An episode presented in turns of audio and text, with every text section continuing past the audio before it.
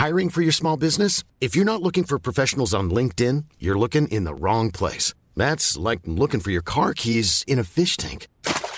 LinkedIn helps you hire professionals you can't find anywhere else, even those who aren't actively searching for a new job but might be open to the perfect role. In a given month, over 70% of LinkedIn users don't even visit other leading job sites. So start looking in the right place. With LinkedIn, you can hire professionals like a professional. Post your free job on linkedin.com slash people today.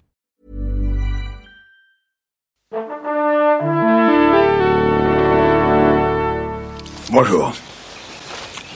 C'est moi Orson Welles. J'aime pas trop les voleurs et les fils de pute. Salut Ciné, votre rendez-vous avec le cinéma qui aujourd'hui va faire dans l'œcuménisme le plus total puisque s'il y a bien un réalisateur dans ce bas monde qui met la plupart des cinéphiles d'accord de façon régulière depuis plus de 40 ans, c'est Martin Scorsese, ce bon vieux Martin qui nous revient en ce morne mois de février avec Silence, drame historique qui va nous occuper durant les 20 prochaines minutes grâce au duo d'apôtres du 7e art réunis ici autour de la table à l'antenne Paris, David Honora. Salut David. Amen.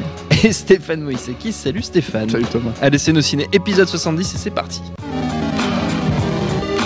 De merde. Pourquoi il a dit ça? C'est ce que je veux savoir. Silence, 24e long métrage de fiction pour l'ami Martin, qui nous raconte le voyage de deux jeunes prêtres portugais, Adam Driver qu'on voit un peu partout en ce moment, et Andrew Garfield qui récemment nous avait beaucoup enthousiasmé dans le dernier Gibson, on en avait parlé. Ces deux jeunes jésuites donc partent de Macao, protectorat portugais en Asie, pour le Japon, où ils espèrent retrouver le père Ferreira, alias Liam Neeson, qui selon la rumeur aurait abjuré sa foi, alors que le Japon est en pleine crise religieuse et que les chrétiens y sont vivement persécutés.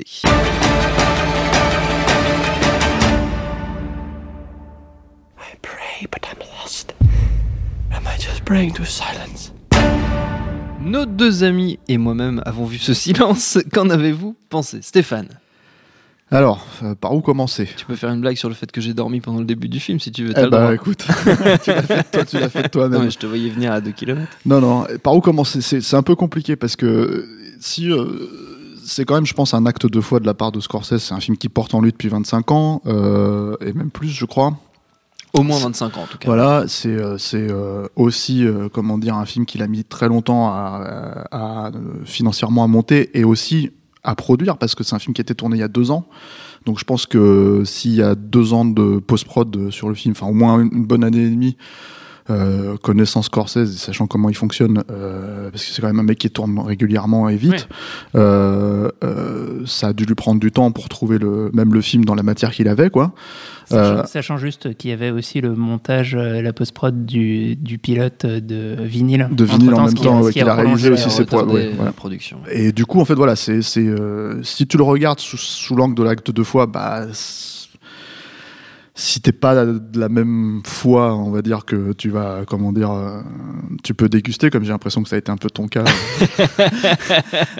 toi pendant le film, quoi. Moi qui suis bouddhiste. Mais si t'es dans la foi du cinéma, il y a, y a c'est Scorsese, donc forcément il y a des choses vraiment euh, passionnantes, intéressantes, et, euh, et, et, notamment sur bah, la base du silence à, à proprement parler. En fait, il faut savoir qu'aux États-Unis, dans le cinéma américain, le silence n'existe plus depuis vraiment très longtemps.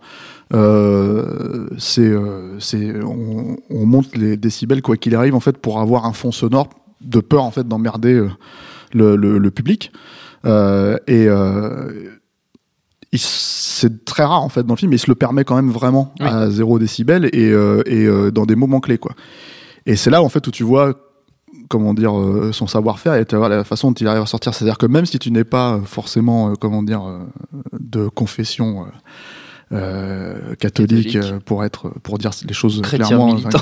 voilà de, militante euh, tu peux ressentir je pense le le, le, le, le chemin de croix en fait des, des personnages quoi et notamment dans des moments clés quoi. Et moi je sais que la scène où il on va pas spoiler ce que c'est exactement mais la scène en fait où en gros il coupe vraiment le son et il joue avec avec tout, tout toute la mise en scène là-dessus, euh, c'est un moment extrêmement éprouvant pour moi. Et je pense que ça l'est justement parce qu'il a coupé le son, en fait, vraiment. Mm. Euh, donc dans, dans cette, ce calcul-là, le titre, il fait sens, en fait, euh, à travers sa mise en scène. Quoi dire d'autre? C'est quelque part, en fait, par rapport à la thématique, c'est un film qu'on pourrait rapprocher de la dernière tentation du Christ pour ceux qui, qui ont vu le film. Mais le, juste, le truc, c'est que ça n'a absolument rien à voir avec la dernière tentation du Christ. C'est bien plus euh, euh, mesuré, bien plus ascétique. Euh, euh là où la, la, dernière tentation du Christ partait dans des mouvements mm. de, de, caméra complètement dingues. c'est un film beaucoup plus nerveux. Même. Ouais, et puis même à la limite parfois du psychédélique et, et, comment dire avec la musique de Peter Gabriel donc très euh, très euh, comment dire euh, euh mystique mmh, dans, dans, son approche. Ça devrait pas créer de polémique et de, et de manifestations devant les cinémas. Celui-là, celui-là, et surtout pas en France, je pense. c'est bien, bien l'inverse. Peut-être au Japon, on verra, mais en France, encore que. Mais le, le, truc, c'est que voilà, c'est sur la même logique de foi. T'as l'impression que quelque part un, un, un, mec comme Scorsese dont il faut quand même rappeler qu'il a voulu être prêtre dans sa jeunesse, mm. euh, euh, qu'il a traversé d'énormes crises de mystique et de foi en fait. Et de drogue. Voilà, t'as l'impression qu'il s'est euh, plus ou moins euh, trouvé à travers ce sujet-là et qu'il a voulu le mener à terme. Euh, je pense que c'est plus compliqué que ce que je dis. Hein. C'est pas aussi euh, simple, quoi. Non, bien sûr. Euh, comme toujours dans les histoires de foi et surtout les fois chrétiennes, quoi.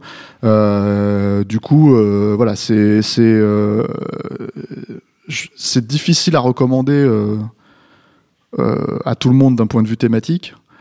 Euh, d'un point de vue cinématographique, il y a beaucoup de choses très intéressantes. Euh, euh, ça reste, encore une fois, ça reste Scorsese, quoi. Je veux dire, même, même moi, moi, il y a des films que j'aime pas trop de, de Scorsese, comme euh, Shutter Island, où euh, tu peux pas dire que le film n'est pas beau visuellement, tu peux pas dire qu'il n'y a pas des, des vraies tentatives de, d'exploration de, de, du langage.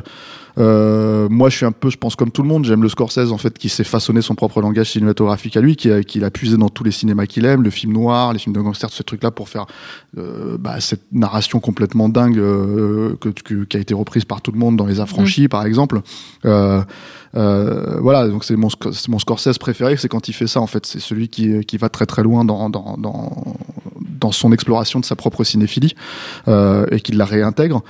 Là, on est dans, dans autre chose. On est dans euh, le Scorsese qui euh, déférent, quoi. Donc, mm. euh, donc euh, voilà, c'est intéressant. C'est difficile. On en sort. Hein, on, oui, on l'a vu il y a quelques heures. Ouais, voilà, donc c'est difficile un peu d'avoir du recul sur le film en soi et je le recommanderais pas à tous les fans de Scorsese, on va dire. Enfin, il faut, faut, vraiment être vraiment, vraiment, vraiment fan de Scorsese pour, pour voilà. David. Euh, oui, ben, pour moi aussi, je, je, je classerais plutôt dans les, dans les films de Scorsese, où en tout cas, j'ai pas une, euh, une adhésion euh, immédiate. Euh, D'une part, parce que c'est. Euh, c'est un, ça fait partie de ces films en, costume et donc comme si le comme si le caractère historique du film dictait un tempo qui est particulièrement plus lent euh, que, euh, que, que son cinéma euh, habituel et en tout cas ses films de gangsters qui, qui eux sont vraiment à l'image de, de, son propre débit de parole d'ailleurs et qui ont un, un, rythme et un, un, un, effet narratif vraiment ultra rapide. Là, on est sur quelque chose de, de, de beaucoup plus beaucoup plus posé qui qui porte beaucoup sa narration. Par je trouvais que le début, j'étais emporté par le truc.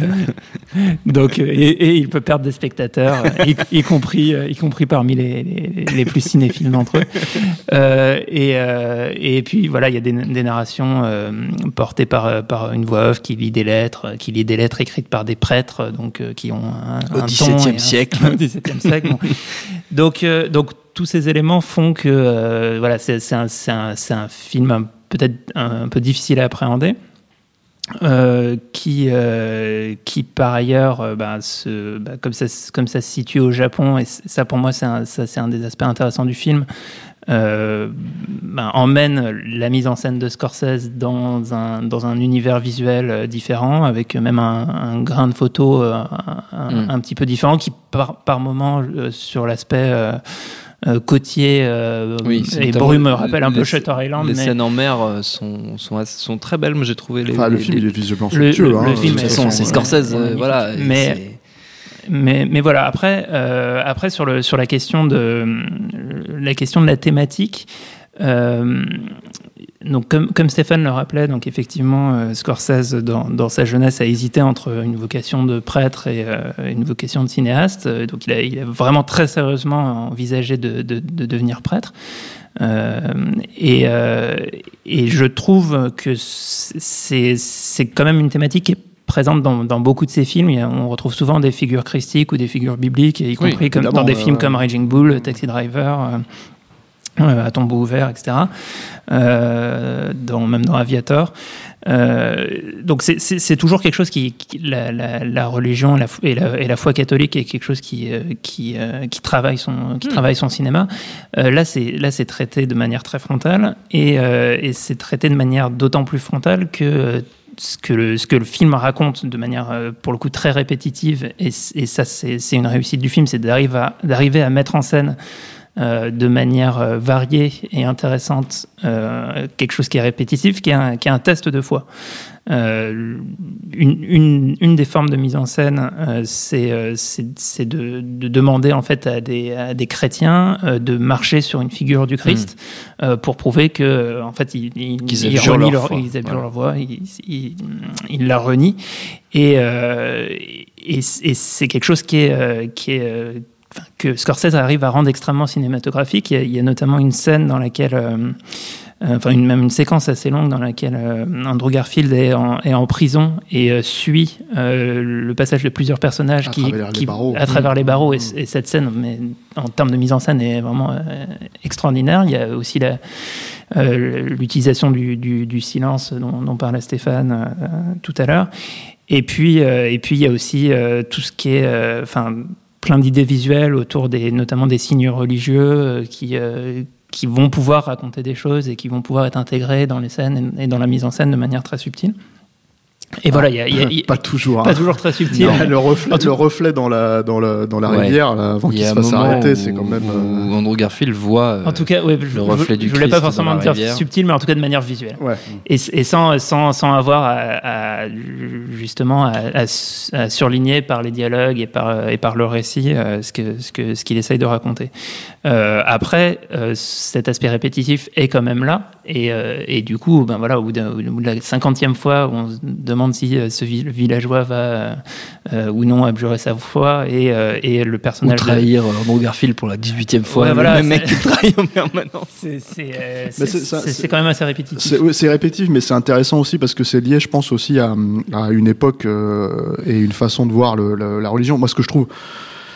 C'est-à-dire si on met de côté euh, le, le, encore une fois la thématique spécifique et ce que ce que le personnage refuse de renoncer, euh, c'est-à-dire sa propre foi chrétienne. Mmh. Euh, le truc, c'est que on peut être touché par cette, cette, façon de justement de pas du tout vouloir renoncer sur quoi on croit. En oui, fait. de pas renier, euh, de pas renier ce qu'on est. Surtout qu'il y a, il y a enfin, comme quand on aime le cinéma, en fait, il y a une manière assez simple de, de, regarder, de regarder ce film, oui. c'est de, d'imaginer qu'au lieu de la foi catholique, c'est la foi dans le cinéma. Et on, on, on a, enfin, le, le, et, et d'ailleurs dans l'esprit de Scorsese, évidemment, le, le parallèle. la même chose puisque le choix, il l'a fait, comme tu l'as précisé, c'était le choix de, le choix de carrière, et c'est fait, et, et, je pense qu'il s'y retrouvait dans les deux sens, quoi. Mais le truc, c'est que il y a quand même la dédicace à la fin du film qui, qui appuie très très lourdement le message. Moi, je trouve. C'est pas que c'est pas que c'est pas que ça l'appuie lourdement, c'est que c'est clair. Oui, oui, en fait, c'est-à-dire oui, que si clair. tu te posais les questions sur de quel bord en fait il se, je il me, se positionnait, plus à la fin du film. Euh, tu ne t'en poses plus à la fin. Mais à la limite, bon, ça, c'est comment dire, c'est euh, c'est le film d'un homme qui a 70 ans, qui a passé sa, sa, sa, sa vie euh, à traiter cette thématique à la fois dans dans dans d'autres films de cinéma et dans un film comme celui-là qui est plus spécifique, quoi. et je pense que quand tu quand tu sais ce qu'il a traversé et quand tu sais où il en est aujourd'hui, euh, c'est pas étonnant, quoi. Euh, mais il y a cette logique de dire, un peu comme, euh, comment dire, Gangs of New York à l'époque, un peu comme, même, on, après, une fois qu'on qu apprécie ou qu'on n'apprécie pas les films, c'est des films qu'il a tenus jusqu'au bout, en fait. Et, et, même un mec comme Scorsese, qui est quand même censé être le réalisateur des réalisateurs, euh, je traduis l'expression américaine, mmh. quoi même lui en fait a besoin de, de, l'acteur un peu comment dire bankable du moment qui est Andrew Garfield euh, comme c'était Leonardo DiCaprio à l'époque de Gangs of New York parce que le faire tout simplement avec un je sais pas euh, avec un De Niro, ça suffisait plus en fait. Mmh. Euh, voilà. Donc c'est un mec qui a gardé ses ça, projets. En, ça, en revanche, moi, c'est un, un, des gros problèmes que j'ai avec le film. Alors, je, on, va, on va croire que c'est de l'acharnement si tu détestes de ma part contre Andrew Garfield. C'est bien. Mais là, pour moi, il est, il est, il est, il est encore pire que, que, ce que je croyais. Enfin, en fait, j'aime vraiment pas du tout cet acteur, qui est, qui est pour moi une sorte de d'Aiden Christensen euh, raté, quoi. Ouais. Alors, Aiden Christensen raté, c'est possible. Non, non, non, là, dire je, peux pas en fait. Aiden Christensen réussi, euh, réussi, ça pourrait même, toi, on comprendrait qu'il y a un problème. Mais c'est pas sympa déjà. Moi, je j'ai un problème avec lui aussi de manière générale. Je l'aime bien dans, dans euh, Social Network, mais bon, je pense que quand tu fais 75 prises par par plan, euh, forcément au bout d'un moment t'es bien euh, avec Fincher quoi. Et, dans euh, Gibson, moi je trouvais qu'il bah, moi dans le Gibson, je trouve très très. J'aime beaucoup le film hein, de Mel Gibson, mais je le trouve très unilatéral et très basique en fait dans, dans mm. son. Enfin, il y a des moments j'ai l'impression de. Je trouve dur. J'ai l'impression de regarder Forrest Gump oh. dans le film de Mel Gibson par moment, ce qui me pose un peu problème. Là, je le trouve au contraire plus subtil sauf les moments où il faut euh, comment dire euh, crier. C'est surtout ces moments là où je trouve un peu plus euh, voilà. Mais non le cast le cast pour moi ne voilà il faut faut noter aussi qu'il y a Shinya Tsukamoto. euh, le réalisateur hein, euh, mm. qui, euh, qui, jouait dans ses propres films, dans Tokyo Office et tout ça. Et, c'est intéressant de la part d'un cinéaste aussi cinéphile que Scorsese d'aller chercher ce, ce réalisateur-là pour jouer dans son film, quoi. surtout que moi je trouve que le rôle, pour le coup, pareil, est assez touchant, même s'il est, comment dire, enfin, en tout cas, il a lui fait une très belle scène, justement dans les dans les dans les scènes côtières dont tu parlais. Euh, chrétien japonais qui se sacrifie plus ou moins, enfin qui devient martyr. Ouais, tu spoil tout. non mais la, scène, moi je trouve la scène est assez belle, quoi. Voilà. Euh, Et il y a cet acteur euh, complètement fou. Alors moi j'ai pas son nom euh, sous la main, mais qui joue l'inquisiteur en chef ah japonais, qui, qui, a une voix très étrange, qui a un physique très étrange et qui en joue beaucoup d'ailleurs, qui fait des mimiques oh, possibles, qui on est quasiment dans la pantomime. Enfin c'est vraiment, moi je l'ai trouvé formidable ce type-là. Il était vraiment très très étonnant. Il rajoute peut-être presque une légèreté au faire un film qui est très très lourd pour le coup, très pesant. je pense qu'il n'y a pas de raison que ça soit léger. Hein. Enfin, je veux dire, il n'y a aucune raison. Non, il n'y a aucune raison. Mais il, fait, passer le personnage de manière plus subtile qu'il n'aurait pu l'être. Euh, oui, oui, euh, bah, c'est-à-dire qu'il est menaçant, méchant et tout ça, mais il, donne une tonalité très, très, pour parler une tonalité très intéressante. Oui, ouais, donne une autre couleur au film. Oui, c'est ça. de non, non, mais, euh, non, non, mais je suis d'accord. En plus, c'est vrai que c'est un, il est très bien, quoi. Mais c'est vrai que je n'ai pas son nom non plus sous la main. Donc on est bien, on est fait. On est Merci d'avoir ramené euh, le sujet, d'avoir montré qu'on était. On était parfait, on était parfait jusque là, et puis d'un seul coup, t'as as saboté l'émission. Voilà, tout, tout c'est terminé, quoi. On l'a refait. Coupé. Non, mais oui, enfin le truc après, c'est que c'est que voilà, c'est effectivement tu peux relier la foi en fait de Scorsese dans la foi du cinéma aussi. C'est ça que je voulais dire par rapport encore une fois à tous ces tous ces tous ces projets en fait qu'il maintient et qu'il lâche pas. Il y a euh, dans une autre mesure, il y a un mec comme Terry Gilliam qui euh, qui euh, qui a cette logique avec Don Quichotte, qui vient de prendre un coup encore, si je me, si je dis pas de bêtises, parce qu'il y a John Hurt qui, est, qui devait jouer le rôle principal et qui est mort en fait. Donc euh, du coup, euh, du coup, c'est un nouveau coup bas euh, pour comment dire malheureusement pour son pour son projet quoi. Mais c'est voilà, c'est il y a cette fois en fait cette notion de, de coûte que coûte de maintenir le, le ce en quoi on croit. Hmm. Qui, moi je pense qui se retrouve d'ailleurs dans l'histoire même du film voilà c'est ça en ouverture de l'émission un film a porté pendant 25 ans voilà donc du coup du coup il y a quelque part il y a, voilà tu, tu, tu peux pas lui enlever que si tu te mets à la place de Martin Scorsese, c'était le film qu'il fallait faire, quoi. Ouais, et, de, toute façon, enfin, pour moi, il y aura, il y aura deux, deux publics à ce film. C'est en, en, tout cas en France, d'une part les, les les, les, gens qui vont, qui vont voir dans le film aussi une manière de soutenir et de s'intéresser à la cause des chrétiens d'Orient en ce moment, qui pareil, enfin, ou des, ou des peuvent se, se, retrouver dans, dans, dans un comment dire, dans, dans, des, dans, des, difficultés similaires à ce qui est raconté dans le film, et euh, les cinéphiles qui verront, euh, bah, au-delà de cette preuve de foi, euh, un rapport au cinéma. Et, je pense que les cinéphiles vont moins y aller, en fait, parce qu'il y a, y a un peu le même problème. Scorsese, ça fait 40 ans qu'il est, qu'il est je veux dire, placé sur l'autel des, des, grands cinéastes, et le truc, c'est qu'un film comme Kundun, par exemple, sur lequel on l'attend absolument pas, forcément, mm. c'est un film qui n'a pas du tout marché nulle part dans le monde, y compris, y compris en France, quoi. Après, moi, euh, Kundun, ça fait partie de ses gros ratés euh, dans la film de Scorsese, donc je, peux comprendre en fait la logique, mais toujours est-il que c'est encore un, cinéaste qui essaye, qui s'essaye à tellement de genres et tellement de choses différentes, de par sa propre cinéphilie, que tu peux pas lui enlever euh, la tentative en fait. Et là, je pense que c'est encore différent. C'est, je pense qu'il se met vraiment dans une, enfin, il se met dans un truc qu'il avait vraiment besoin de raconter, contrairement à Kundun pour le coup. Donc c'est là où, c'est très difficile pour moi d'être Enfin, je peux, je veux dire, je peux partir dans le ressenti subjectif, dire que c'est trop long ou ce qu'on veut, etc., etc. Mais, mais mais objectivement, euh, c'est évident que euh, quelque part, c'est un film qui restera dans la filmo de Scorsese parce que justement, il avait besoin. Et de la même manière, même si on considère que, je sais qu'il y a pas beaucoup, de gens qui considèrent que Guns of New York est raté. Moi, j'adore, mais euh, mais de cette manière-là, c'est c'est un peu. Et il y a, y a cette espèce de figure aussi. D'ailleurs, il y a une corrélation entre les deux films parce que as Liam Neeson qui joue cette figure, cette grande figure patriarcale en fait dans le film, qui est comment dire, euh, jamais désacralisé plus ou moins dans Gangs of New York. Et là, bon, il y a d'autres d'autres enjeux. d'autres enjeux, voilà. Donc c'est assez intéressant qu'ils reprennent le même acteur pour ce, pour, pour une, pas un rôle similaire, mais un rôle euh, qui pourrait poser plus ou moins les mêmes problématiques au personnage principal. Il y a un, aspect du, du, film où, en tout cas, moi, j'ai, quand, tu, quand tu disais le fait d'explorer euh, une partie de la, cinéphilie de, de, Scorsese, moi, moi j'ai, pas trop identifié ou j'ai, j'ai pas retrouvé euh, tant que ça, alors que je, m'y attendais d'influence de cinéaste japonais dans. Ah, il y a un peu de Kobayashi quand même. Euh, il y a une quand même bah, justement dans ce je dans ce. Je m'attendais à voir plus de, de Kurosawa, des, des, scènes de plus de foule, des choses bah, comme ça. Je pense que ça rentre pas tellement dans le sujet en fait. c'est ça le truc, c'est qu'en fait il montre aussi un Japon. Enfin, c'est-à-dire que le Japon qui est montré dans le film à, à, de très rares moments. Euh, le Japon, on va dire.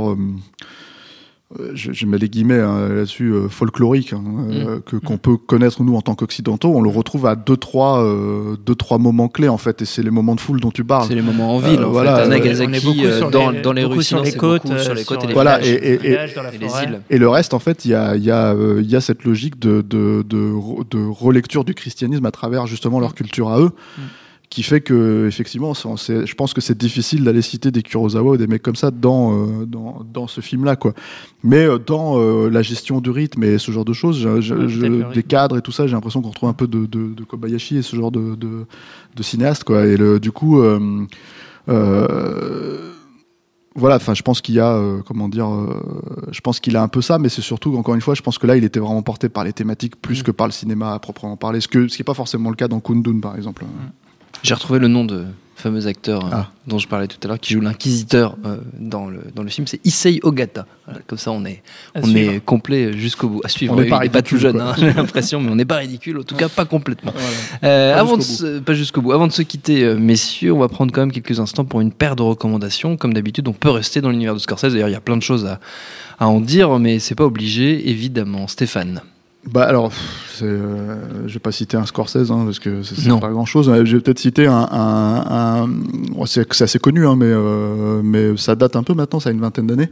Un documentaire, euh, moi je l'avais vu sur Arte à l'époque, euh, qui euh, s'appelle Le voyage de Martin Scorsese à travers le cinéma américain. Ah, on avait fait un euh, sur le cinéma italien, aussi, Je sais plus si c'était avant ou après. Il me semble que c'était le cinéma américain d'abord et le cinéma italien après. C'est disponible, ça existe en DVD. en tout cas, ça a été, ça a été publié. Ouais, ça a été édité. Voilà, mm. et c'est un documentaire sur sa propre cinéphilie en fait. Mm. Et, et parce que c'est un truc qui a été plus ou moins mis de côté pendant longtemps dans sa carrière. Euh, parce que euh, je pense que lui-même en fait il s'est longtemps cherché euh, en tant que cinéaste quoi euh, et je pense que c'est à, l'arrivée des affranchis et ce genre de film qu'il a vraiment commencé à trouver sa même encore une fois je parle pas de qualité hein, puisqu'il avait fait des très grands films auparavant mais je parle vraiment du moment où il a trouvé sa, sa ce qui a fait sa spécificité mm. en tant que cinéaste aux yeux de tous quoi euh, et que d'un seul coup en fait il pouvait faire ressortir sa cinéphilie et donc à travers ce documentaire là c'est c'est euh, c'est ce qui fait c'est assez long hein, je crois ça dure 5h30 oui, c'est ça, c'est une série documentaire à la voilà. base et euh, ouais, moi je me l'étais tapé d'une traite, mm. donc euh, voilà. Mais euh, c'est c'est voilà, c'est assez dans mon souvenir, c'est assez vraiment passionnant. et, celui sur le cinéma italien aussi. Hein. Ouais. Et voilà, donc le truc c'est que c'est Marocco pour Excellent C'est passionnant. D'ailleurs, il y a, une, grosse section sur la, sur la comédie musicale et en particulier sur le travail de, de Minelli. Et euh, si vous, vous êtes intéressé au genre avec La La Land, ça vaut le coup de, de Parce que c'est une vraie comédie musicale. Si vous, êtes, si vous êtes à part Sexy Dance 3. Si vous êtes intéressé au, genre de la comédie musicale avec La La Land, c'est que vous vous intéressez pas à la comédie musicale. en fait. Ah, t'étais pas là pour l'émission, on va pas la refaire maintenant. En tout cas, ça, ça, a pu euh, amener toute une génération et il y a, vraiment des trésors à découvrir. Et, euh, et, le, et, le, Scorsese en fait un, exégèse passionnant. Euh, moi, je vais recommander une vidéo.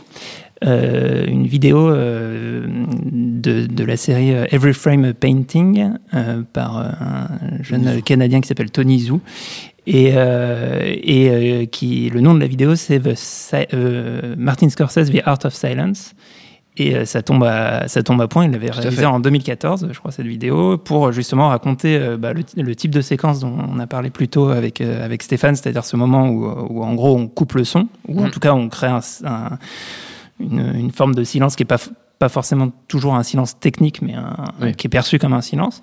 Et, euh, et il raconte comment, euh, comment Scorsese en particulier l'utilise euh, dans ses films. Il y a une séquence mémorable dans Raging Bull qui donne l'impression que, le, que le, boxeur est un peu sonné mm. quand, quand d'un coup le, bruit de la foule s'éteint. Mm.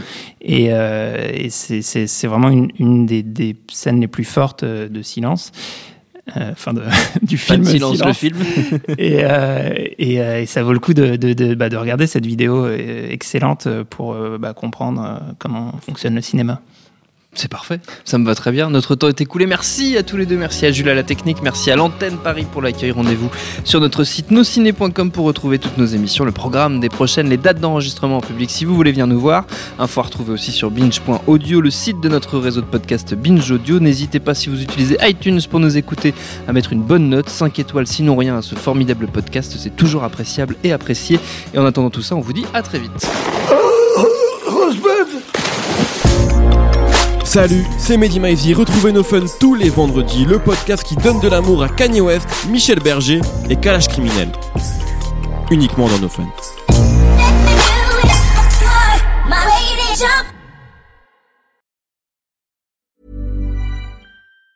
Planning for your next trip? Elevate your travel style with Quince. Quince has all the jet setting essentials you'll want for your next getaway, like European linen premium luggage options, buttery soft Italian leather bags, and so much more. And is all priced at 50 to 80% less than similar brands. Plus, Quince only works with factories that use safe and ethical manufacturing practices. Pack your bags with high-quality essentials you'll be wearing for vacations to come with Quince. Go to quince.com/pack for free shipping and 365-day returns.